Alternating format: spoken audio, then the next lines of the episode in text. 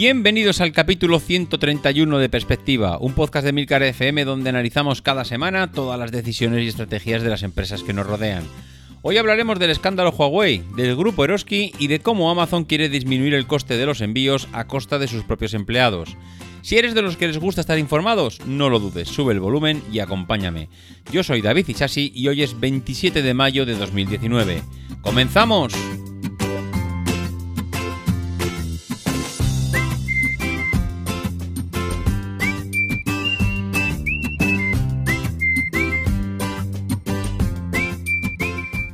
Muy buenas a todos, ¿cómo estamos? Bueno, pues aquí, otra semana más, como siempre decimos. En fin, no, no sé, eh, estamos a finales de mayo. Mm, yo no digo nada, pero el que no haya sacado ya el bañador y las toallas y la crema para el sol, pues tiene un problema, sí. Ya sé que me vais a decir que está lloviendo en muchos sitios, que el tiempo... Pero que el verano está a la vuelta de la esquina, señores. Así que ya podéis ir sacando toda la artillería pesada, ir reduciendo esas barrigas. Y voy a empezar por la mía, eh, que, que la mía es considerable.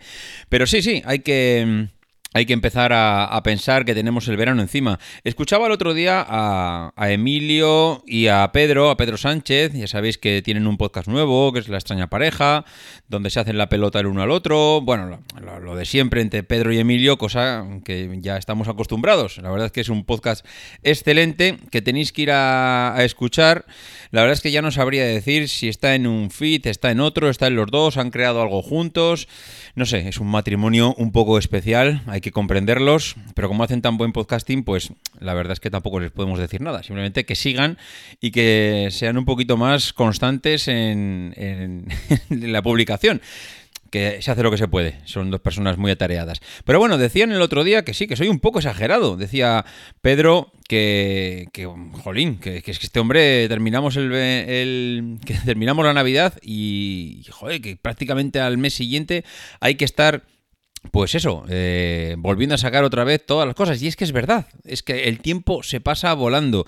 Estamos, pues eso, a finales de mayo, tenemos el verano a la vuelta de la esquina, los colegios van a terminar, en breve nos vamos a encontrar con los libros eh, otra vez de la vuelta al cole. Yo no digo nada, pero aquí no te puedes despistar ni cinco minutos. Y el que sí que no se puede despistar ni cinco minutos es Huawei. Mm, ¿Qué podemos decir de Huawei en esta semana? Mm, cómo pueden cambiar las cosas tanto en el mundo financiero, en el mundo de los negocios, en el mundo de las empresas, ¿eh? Una empresa como Huawei que lo venía petando, que lo venía, eh, vamos, llegándole a hablar de tú a tú a los más grandes, a decirles aquí estoy yo, lo tenéis complicado, cada vez vengo desarrollando mejor tecnología, mejores teléfonos, mejor de todo.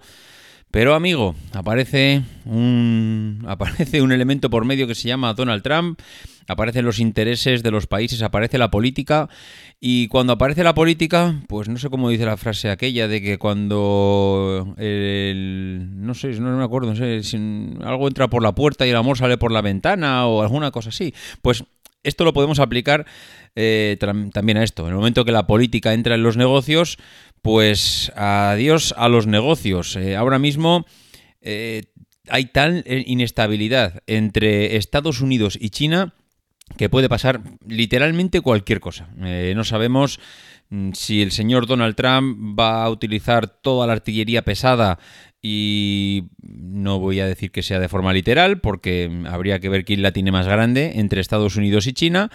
Pero esto al final se ha convertido en a ver quién, eh, bueno, quién es un poquito más chulo que el otro. Evidentemente Donald Trump de eso ya pues tiene bastante, no hace falta tampoco que vaya a comprar más a la tienda.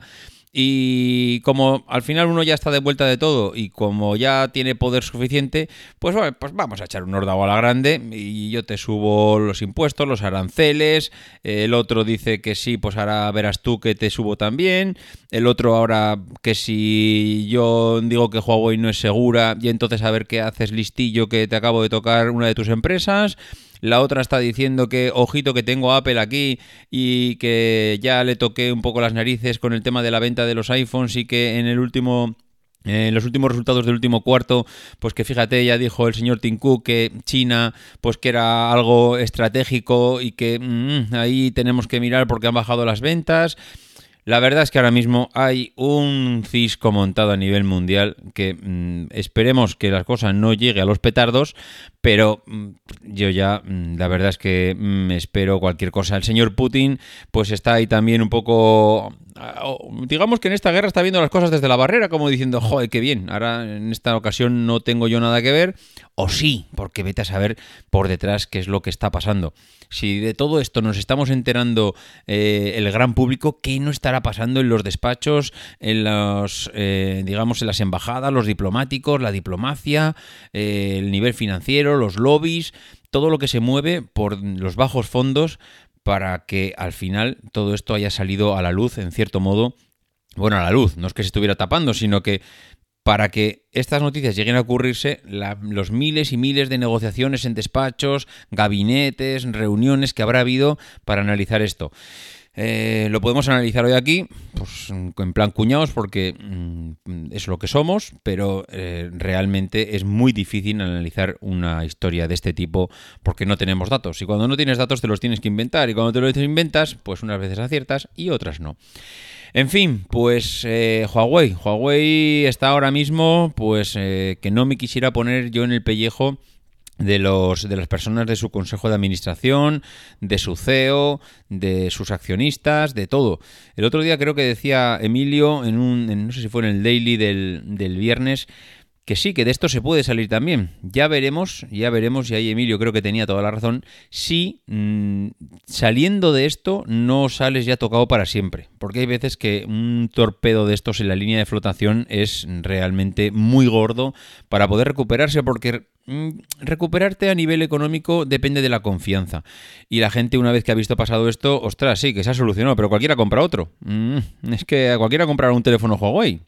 Y si se le va la mañana otra, si se le va mañana otra vez la pinza al señor Trump y dice que si mm, ha pasado otra cosa y volvemos a liarla, deja, deja, vamos a comprarnos un, yo qué sé, un Samsung que todavía a esta gente no le ha pasado nada. A ver, de todas maneras, lo que viene eh, a relacionarse un poco con la temática del podcast, hay que reconocer que hay un tema mm, muy importante. Yo he puesto en el título del podcast el día que Google se convirtió en proveedor. Claro, esto suena un poco raro, pero es que es la realidad. La realidad es que Google siempre la hemos visto como una mega empresa que vende publicidad, una de las... Mm, no sé, eh, grandes multinacionales a nivel del mundo, las, de las empresas más valoradas, las que más facturan, las que más beneficio, las que más margen, pero yo creo que nunca nadie hemos pensado que Google era un proveedor. Y Google es un proveedor de tecnología, es un proveedor de software que está proveyendo de Android a un montón de empresas, pero a un montón de empresas. Y, no, bueno, es que la prueba más grande de que un proveedor como Google es clave en tu empresa es lo que le está pasando a Huawei es que si tu mayor proveedor, eh, por lo que sea, en este caso por imperativo legal, deja de suministrarte materiales, deja de suministrarte piezas, deja de suministrarte software, literalmente te puede mandar a la quiebra. Pero literal, mm, es que todo el mundo dice cuando estás en los negocios hay que tener uno, dos, o sea, no, perdón, uno no, dos, tres, cuatro proveedores. Cuanto más proveedores tengas, más es fácil es salir de un problema como este. Claro, el problema es que eh, cuando te proveen de software, ¿qué vas a hacer? ¿Vas a tener otro proveedor? Mm, no puedes tener otro proveedor. Google digamos que su sistema operativo, y me gustó mucho el artículo de Enrique Dance en el que decía, ojo, aquí todo el mundo está, o toda la vida diciendo que Android es un sistema libre, uh, como libre como el viento, todo el mundo puede coger Android y lo puede desarrollar y lo puede hacer lo que quiera. Bueno, pues mire, acabamos de, ver que Android no es tan libre como, como, parece y el señor Enrique Dance lo, lo, ha dicho muy bien. Igual no es tan libre como pensábamos. Igual Android tiene tantas patas de Google que si yo ahora te doy Android sin todos los servicios de Google, es como si te estuviera dando un ladrillo. Que sí, que sí, que puedes coger la base de Android y alguna versión de Android que sea lo más libre posible y de código abierto, pero ahora te pones a desarrollarla. Y de todos los servicios de Google que tienes, ya sabes, Google Maps, eh, Google Mail, Google Drive, Google lo que quieras, pues todo eso no vas a tener nada. Con lo cual, ¿de qué puñetas te sirve mm, un Android sin ningún servicio de Google? Es que, ojito, ¿eh? Ojito a la dependencia que puedes llegar a tener de un sistema operativo como, como Android.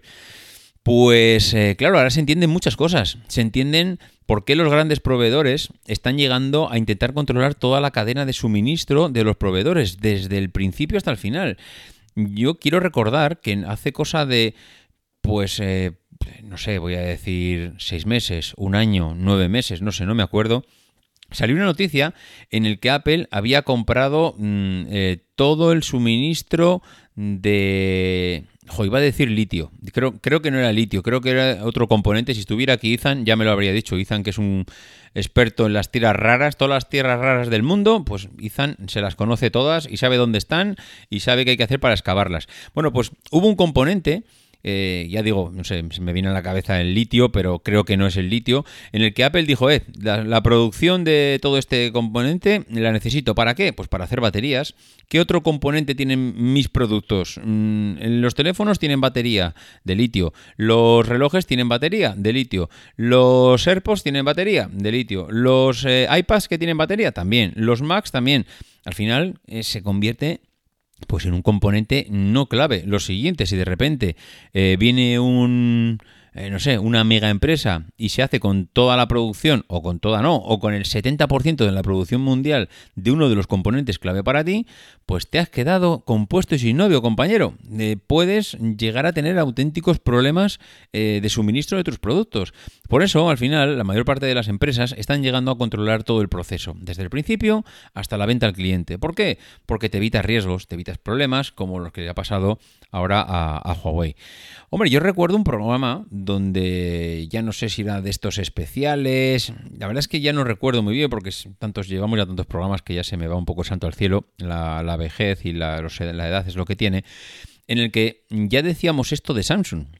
Yo diría que fue un programa de estos que hacíamos de debate en el que hablábamos un poco de, Microsoft y, en aquel programa yo creo que dijimos o llegamos a, decir que Samsung, eh, una de las cosas que tendría que hacer por la dependencia que tenía, es desarrollar su propio software para sus teléfonos. Porque a nivel de hardware había conseguido llegar incluso superar a Apple.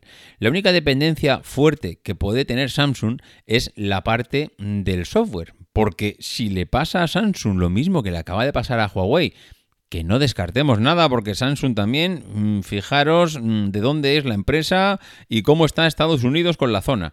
Bueno, pues imaginaros que al señor Trump se le cruzan los cables y dice que, que Samsung, que es una empresa de riesgo que compromete la seguridad del país, con lo cual se acabó el tratar con Samsung. Hombre, a ver, yo creo que este hombre está loco, tanto como para hacer esto. No, pero bueno, la verdad es que hay días en el que cuando no se toma la pastilla, yo creo que es capaz de hacer esto y mucho más. Eh, ¿Qué le pasaría a Samsung si no tiene Android? Mm, tendría un problema es que ¿por qué Samsung con la potencia que es, con las grandes posibilidades que tiene, ¿por qué, no, ¿por qué demonios no desarrolla un software que le haga independiente de, Google, independiente de Android? Es que para mí es una de las grandes debilidades de Samsung y es donde debiera de meter ahora mismo mm, la mayor inversión del mundo. Es decir, vamos a establecer un plan en el que en dos años tengamos un software como el de Android, que si además Android está en sus, mm, digamos, en su kernel, en su base es de código abierto, bueno, pues cojamos Android y a partir de ahí ya tenemos la base, desarrollemos algo para nosotros que funcionará mejor con nuestros teléfonos y a partir de esto pues empezamos a hablar y se acabó, empezamos a reducir riesgos, que es que aquí se le va la cabeza a alguien un día y la que se está preparando es gorda. En fin, eh, muy, muy, muy gorda la que se está preparando eh, en el mundo a día de hoy. Mm, yo espero que le entre la cordura a todo el mundo. Este hombre, el señor Donald Trump, que es muy de echar órdagos. Luego ya hemos visto que, bueno, el órdago ha ido descendiendo de nivel. Parece que la cosa. Mm, han intentado buscar una vida unilateral. O alguien le ha dicho a este hombre que.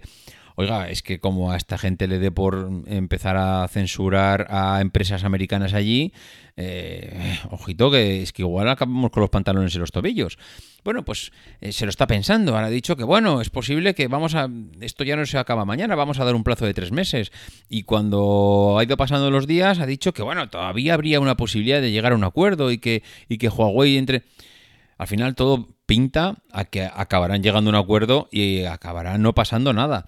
Pero es que lo que no podemos estar es en un tira y afloja comercial con Estados Unidos, que este hombre quiere proteger mucho los empleos de Estados Unidos Y es que lo que no se da cuenta es que hoy en el mundo está todo tan globalizado, tan interconectado, que no puedes cerrar las fronteras y decir el trabajo es para los americanos, porque es que los americanos dependen del resto del mundo para todo, para las ventas, para sus proveedores, para hacer negocios, que es que no, que es que lo de las fronteras aparece ya en los mapas geográficos, pero que ya no existen fronteras en el mundo, que una vez que apareció Internet y la globalización y las comunicaciones, que no hay fronteras, señores, que no nos empeñemos en conservar los poderes y hacer todos los malabares que queramos hacer para que, pues eso, para que podamos mantenernos en el poder durante mucho más tiempo, pero que es que eh, hoy en día no, no, se puede hacer lo que se está haciendo desde Estados Unidos con China, ni China con Estados Unidos. A ver si en algún momento alguien eh, consigue tener un poquito más de dos dedos de frente y consigue parar esto antes de que los males vayan a más. Y otra de las noticias que esta semana eh, ha llegado a la prensa es el tema de que Eroski, el grupo Eroski, ha logrado en el 2018 por segundo año consecutivo un beneficio en sus cuentas.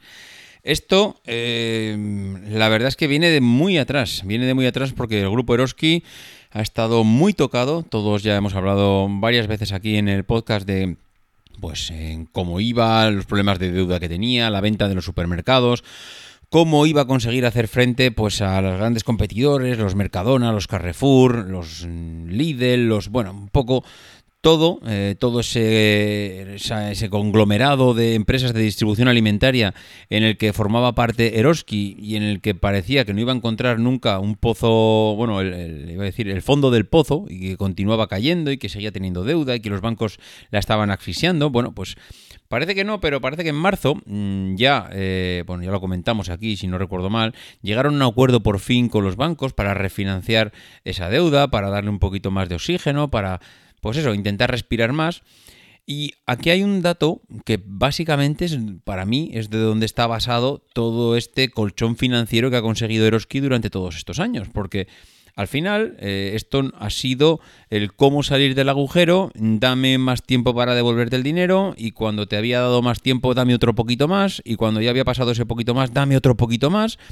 Y esto al final, eh, desde mi punto de vista, solo tiene una explicación. ¿Cómo puede ser que eh, una empresa como el Grupo Eroski, que tiene una deuda ah, bestial, que mm, no tenía por así decirlo, un futuro muy claro, donde había tenido que vender un montón de sus tiendas, donde eh, cada vez tenía una estructura de distribución más pequeña. ¿Cómo puede ser que ahora mismo esté dando beneficios, esté eh, por segundo, segundo año el grupo dando beneficios y por tercer año Eroski dando también beneficios? Eh, bueno, cuando digo Eroski me refiero al Grupo Eroski, que son un montón de empresas, y luego ya la cooperativa Eroski como tal, donde lo que es el supermercado, también dando beneficios. Bueno, pues al final, desde mi punto de vista, todo se debe a eh, el tipo de producto y la demanda que tienes. La demanda del producto que tienes es clave para mm, mantener la confianza de los acreedores, mm, de los clientes y del mercado en general. Si tú tienes un producto que eh, Mm, la empresa te puede ir mal, pero si tu producto sigue teniendo demanda en el mercado y si se sigue vendiendo, tienes esperanza. Esto mismo que le ha pasado a Eroski le pasó a Fagor cuando llegó la crisis. A los dos les pilló en la misma situación. Fagor y Eroski ambos habían comprado eh, grandes empresas mm, para seguir creciendo y hacer una aventura, no digo a Europa, pero bueno, sí, igual en el caso de Fagor sí puede ser, pero el caso es que ambas empresas habían comprado eh, eh, pues conglomerados mucho mayores para seguir creciendo y expandirse. ¿Qué pasó cuando llegó la crisis? Que Fagor mm, no tenía demanda. Eh, llega, se estalla la burbuja inmobiliaria, se dejan de hacer pisos, se deja de comprar electrodomésticos Fagor, eh, lo que es Fagor electrodomésticos, deja de tener demanda. En el momento que dejas de tener demanda, aparte de que dejas de generar ingresos, aparte de que tus trabajadores se tienen que ir a la calle, aparte de todo eso, los bancos, cuando tú te presentas delante del banco para que te para establecer un plan de viabilidad a tu empresa, no tienes nada que poner encima de la mesa. No hay confianza. El del banco lo primero que te pregunta es ¿cómo me vas a devolver esto? Eh, pues mire, es que el caso es que mis trabajadores están en casa, el caso es que no me entran pedidos, el caso es que no genero eh, trabajo. Entonces, el del banco lo que te dice es oiga, pero si es que esto no tiene sentido, mm, ¿para qué usted, para qué ha venido aquí si no tiene demanda de su producto? Pedir eh, una ampliación del tiempo, eh, una reducción del préstamo, unas eh, facilidades financieras mejores, ¿para qué? Si no tiene ningún sentido, no, usted no tiene demanda de su producto. En cambio, Eroski mm, tuvo la gran suerte de que a pesar de que vino una crisis, a pesar de que tuvieron la competencia, a pesar de que Mercadona entró en el País Vasco, a pesar de que tuvieron que cerrar un montón de supermercados en la zona de Madrid, a pesar, a pesar, a pesar, vendía un producto que era de primera necesidad, que era la alimentación, que es la comida, que es la gente necesitaba, a pesar de la crisis, seguir comprando comida. Y aunque no era el más barato del mercado, sí calidad-precio. La verdad es que Eroski siempre, por lo menos los que yo he visitado, Eroski ha funcionado muy bien a nivel de calidad-precio, diría que casi mejor que otras grandes multinacionales. Y eso es lo que finalmente está salvando Eroski, es la demanda. Sigue entrando la gente a sus tiendas, sigue vendiendo y sigue al final produciendo dinero y cash. Y eso al final es lo que necesita el banco, porque si tú al banco le tienes que devolver un préstamo en tres años. Y cuando pasan dos años te presentas en la puerta del banco y le digas, mire, mm, la verdad es que no van a ser tres, van a ser seis, ¿eh? yo lo siento mucho, pero el del banco tiene dos opciones. O te dice, mm, pues no, no, no, me planto en tres. O, claro, si te plantas en tres, la empresa se ha ahogado, la empresa desaparece, te podrás quedar con sus activos, pero ¿para qué demonios quiere un banco los activos de unos supermercados? ¿Qué quiere los locales? ¿Tú sabes el trabajo que te va a costar al final quedarte con todo eso? Suponiendo que sean algunos suyos, que muchos serán de alquiler. Mm, el banco quiere soluciones, quiere dinero, no quiere meterse en más problemas. Entonces, si tú te sientas con el banco y si en vez de en tres le planteas seis, y el banco realmente ve que en seis tienes posibilidades, tienes demanda, vas a seguir vendiendo un producto, es posible que el banco se sienta contigo. Mm, ¿Qué le puede estar pasando a Tesla en cierto modo? Algo puede ser parecido. Mm, la verdad es que lo de Tesla es mucho más complicado, pero a Tesla ahora mismo tiene un problema de financiación tremendo. Necesita dinero, necesita generar beneficios. Lleva eh, en pérdidas toda su vida, quitando un par de cuartos, un par de trimestres. El resto de su vida lleva en pérdidas continuas y continuas y continuas.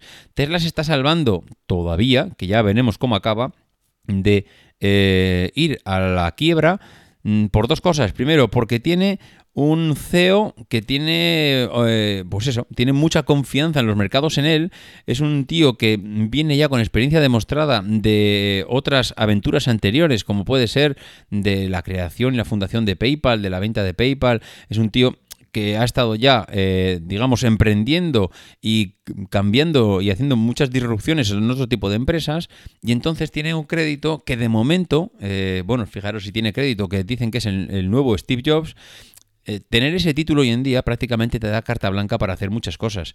Si no, mm, al final eh, la gente no confía en ti. Y luego hay otra cosa, que y volvemos a lo mismo, es por qué Tesla, a pesar de seguir generando pérdidas trimestre tras trimestre tras trimestre, ¿por qué sigue ahí? Pues porque tiene demanda, siguen incrementando. Si veis las gráficas de ventas de los coches, prácticamente están duplicando, bueno, no, sé, estoy hablando un poco así genérico, ¿eh? Es verdad que algunos trimestres han duplicado, pero ha habido otros cuartos que si no es duplicado, pues mm, eh, ha multiplicado por 1,5, pero están continuamente aumentando la demanda.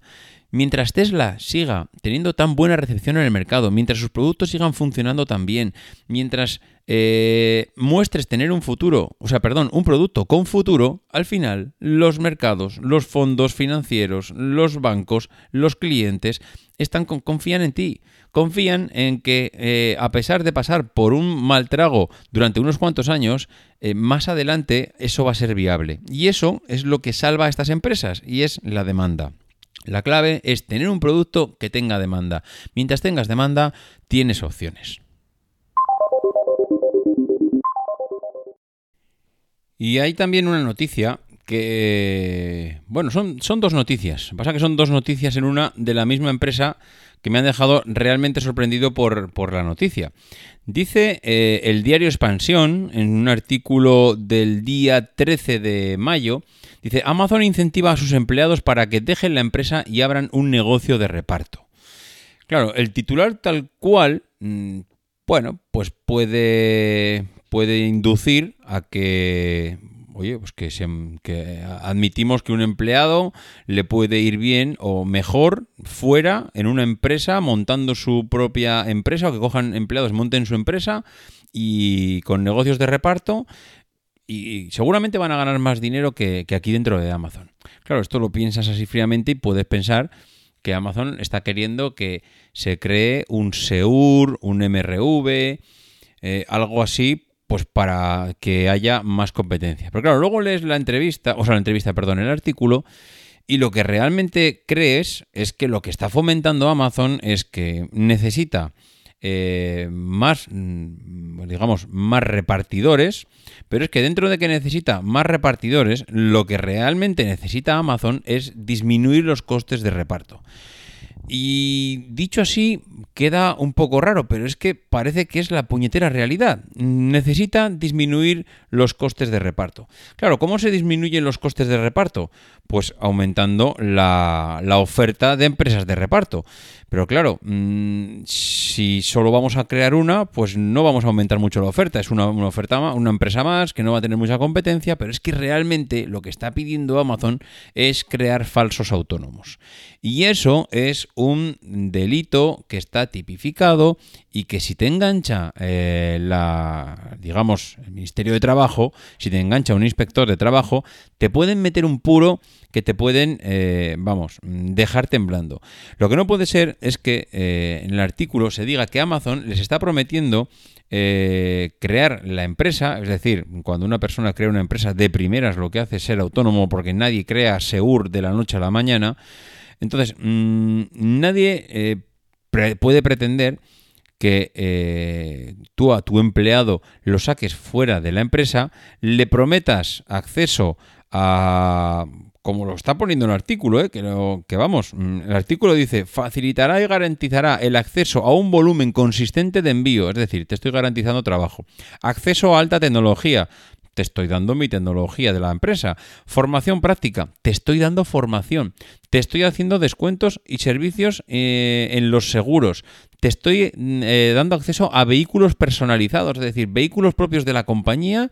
Incluso mm, vas a poder utilizar vehículos de la compañía. Es que esto ni me lo creo. Mm, directamente será que vehículos viejos de la compañía que voy a vender, te voy a dar prioridad a ti por si acaso quieres comprarlos.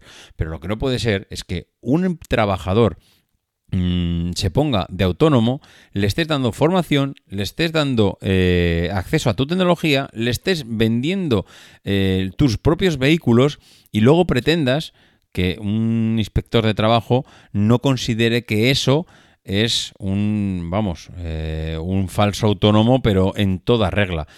La verdad es que me parece mm, cuando menos sorprendente. Sorprendente que Amazon necesite disminuir los costes de distribución y de bueno y de transporte de sus productos a base de este tipo de estrategias. Pero es que todavía hay más, todavía hay más, porque en un artículo de unos días posteriores, en hipertextual, el artículo titulaba Amazon anuncia una inversión de 575 millones de dólares en Deliveroo. ¿Deliveroo qué es? Deliveroo es una empresa de transportes, ya, pero una empresa de transportes ¿cómo? De gente en bicicleta. ¿Qué está pasando con la gente de Deliveroo? Que se están quejando, ¿por qué? Porque son falsos autónomos que encima les están explotando. Les están explotando porque les están obligando a pasar por el aro en unas condiciones en el que antes, eh, mientras esperabas el pedido, a ti te, pagaban ese pedido. Mientras ahora, mientras tú estás, eh, digamos, mm, en disponibilidad de recibir pedidos, si no recibes nada, no cobras un duro. Es decir, estoy poniendo mi disponibilidad y mi tiempo. Si no me paga, o sea, si no recibo ningún pedido, el coste es cero. Mm, oiga, eh, aquí algo no cuadra. Eh, ¿Me está usted queriendo decir mm, que hemos empeorado las condiciones, que soy un falso autónomo, que solo tengo exclusividad con usted, pero que si no me da pedidos me tengo que fastidiar?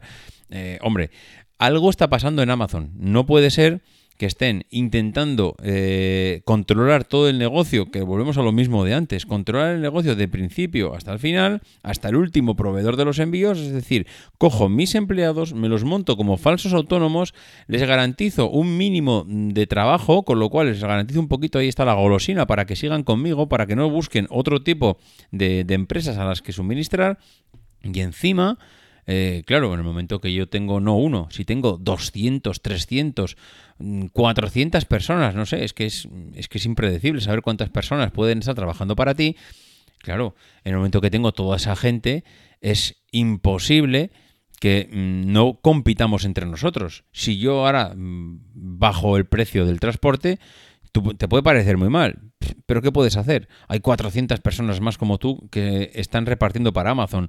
¿Qué poder tienes de hacer nada? Hombre, a no ser que hagáis una mega empresa para eh, reparto, mm, sí, pero una mega empresa ya es Deliveroo. Si ya ha metido Amazon dinero allí, eh, ¿Le interesa crear otra mega empresa como esa? ¿O le interesa tener eh, autónomos repartidos por toda la geografía, haciendo pedidos, cobrando el mínimo de los mínimos?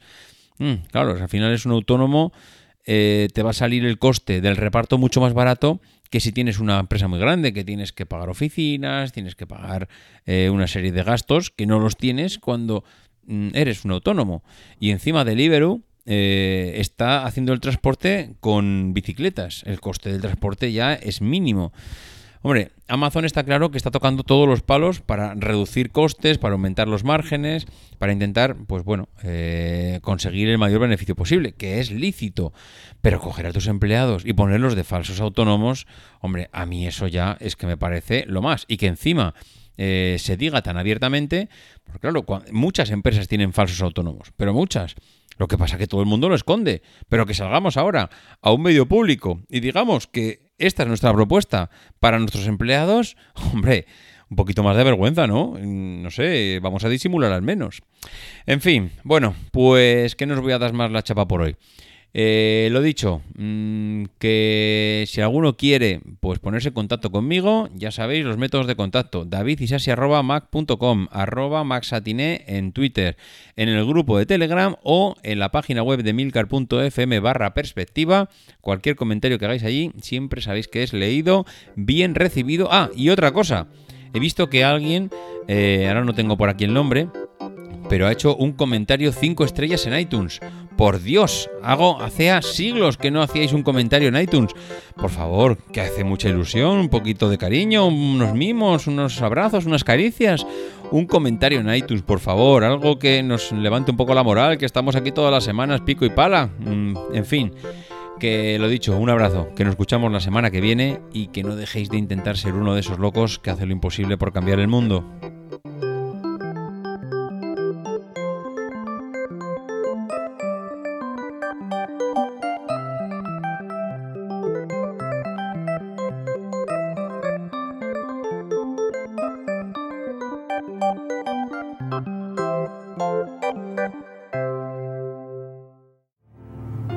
Because the people who are crazy enough to think they can change the world are the ones who do.